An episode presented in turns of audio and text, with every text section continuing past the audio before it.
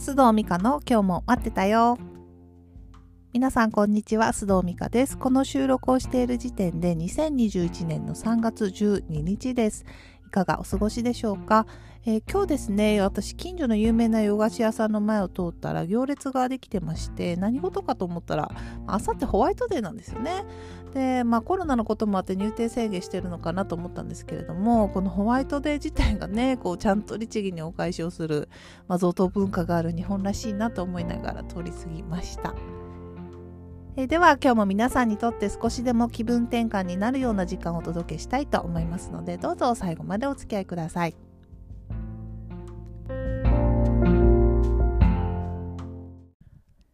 さて今日のトピックは最近コンフォートゾーン出てる？です。これは私自身のねちょっと反省というか気に留めておきたいなと思ったことを今日はお話ししようかなと思っています。コンフォートゾーン日本語では快適な領域でしょうか、まあ、慣れ親しんだ状態を指しますよね。例えば私にとっては日本に住んで日本語を使って生活するっていうことは、まあ、コンフォートゾーンですね割々。でこれがじゃあまた今から海外で生活しようとなったらそのチャレンジ自体が、まあ、自分の快適な領域コンフォートゾーンから出ていくことになると。で、これまでやったことのない仕事にまあ手を挙げてチャレンジするとかですね。これもまあ典型的なコンフォートゾーン出ることになると思います。そこまではいかなくても、まあ例えば洋服を買うとしましょう。で、いつものお店に行ってね、馴染みのスタッフさんがいれば、大体自分の好みに合ったものを提案してくれると思うんですが、まあ、それも楽しいんですけれども、現状維持というのは 現状維持になりやすいので、じゃあここで行ったことのないショップに行って、まあ、アウェイ感をバリバリ感じながら、普段は選ばないような服を買って着てみるっていうのも、もう立派なコンフォートゾーン出るアクションになるかなと思います。え、コンフォートゾーンってまあ心理的安全性、まあ、安全地帯のようなものだからとても大事だと思うんですよ。これがなかったからなかったらねやっぱり精神的にこうどこか安心感が持てないですからね。なので快適な領域っていうのは例えば人間関係だったり、まあ、居場所、まあ、あることはとても大事だと思うんですけれどもただねやっぱそこにとどまり続けると人って変化をしなくて変化がしないと成長もないし、まあ、それに伴うワクワク感とかドキドキ刺激も得られないんですよね。で退屈になって不満がたまりがちっていうね。で、私昔ね、ニューヨークに行った時に、こう、アパートの部屋に、こう、ポストカードを飾っていたんですけれども、まあ、そこに書いてあったのをちょっと今日、なんとなく思い出して、まあ、life starts at the end of your comfort zone ですね。人生は自分のコンフォートゾーンを出た時に始まるって書いてあったんですけれどもなんか本当そうだなと思います。子供を見ていると特に思うんですけれどもまあね特に赤ちゃんの頃って本当ガンガンねなんかもう自分のコンフォートゾーンガンガン出ていきますからね人間ってあのー、本来こんなにチャレンジしたいになんか生物なんだなってすごく感じたんですが、まあ、昨日できなかったことを今日やってみようってまたチャレンジして何かを見ようってなんかね掴もうとしたり立とうとしたりあの失敗をもちろん失敗って思ってないですからまあなんかね感動したというか成長って本当にコンフォートゾーンから出ていくことなんだなって子育てをしながらすごく感じました。えー、今はね、ちょっとうちの上の子3歳になってるので、まあ、もう少し複雑な感情も芽生えてきて、まあ、ガンガン出ていく時とそうでない時があるんですけれども、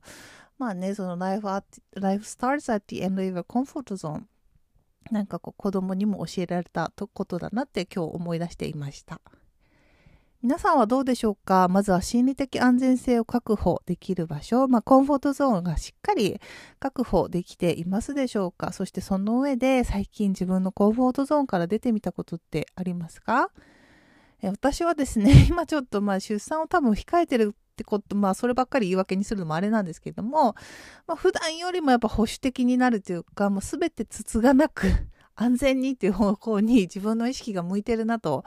感じているんですけれども、やっぱりあのコンフォートゾーンドキドキしながら出ていくあの感覚、あれが恋しいというか、なんかやっぱ最近全然してないなっていうのをちょっと反省もしています。なので、あのね、いろいろ落ち着いたらまた、あの、感覚を、ドキドキの感覚を味わうためだけじゃな、もちろんないんですけれども、何かこう新しいこととかチャレンジしたいなと思っていました。皆さんのコンフォートゾーン脱出話、何か最近のことありましたら、ぜひ教えてくださいね。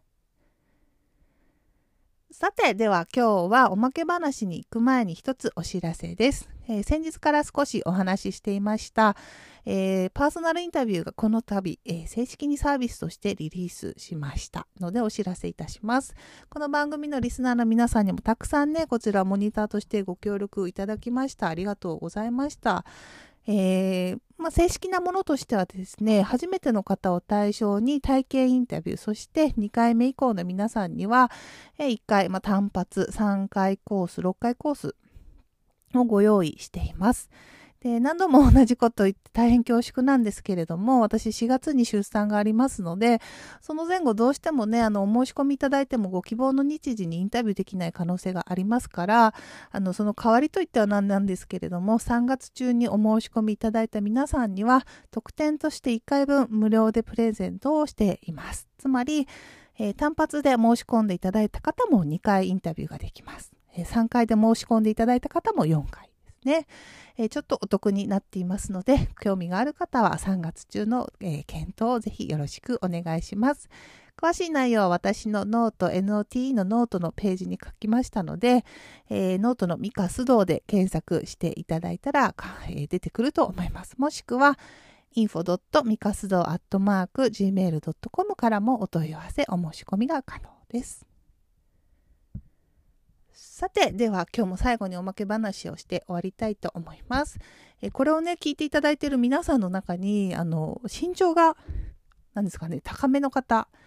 どれくらいいらっしゃいますでしょうか？私ね、170センチあるので、まあ、日本人女性としては高い方なんですけれども、あの、自分がね、こう、身長が高いことにはもういい加減39年生きてるのですっかり慣れているんですが、まあね、その洋服のサイズが足り、あの、丈が足りないみたいなのを、まあ、な、まあ、慣れてるんですけども、でもやっぱ時々憤慨することがあって、まあ、特に私、服よりね、靴？靴のサイズ、足も大きいので、25とか25.5とかものによって履くんですよね。で大体日本で靴を買おうとすると、まあ、そんなサイズはないと。で、今日はね、もう珍しく、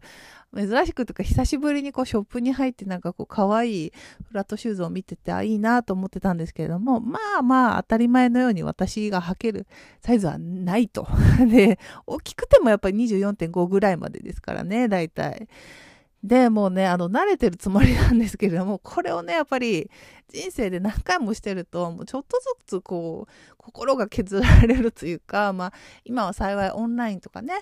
あの、あるので、海外のものだったり、いろんなサイズのものも手に入れやすく、もうバリバリなってきてはいるんですけれども、なんかこう、久しぶりにこう、自分のはみ出し具合を感じてですね、なんかこう、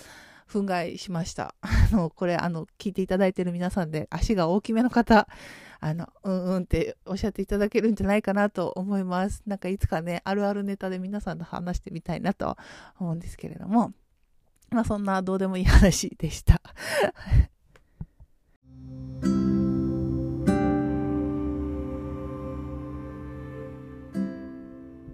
それでは今日も最後までお付き合いいただきありがとうございました。次回のエピソードでお会いしましょう。さようなら。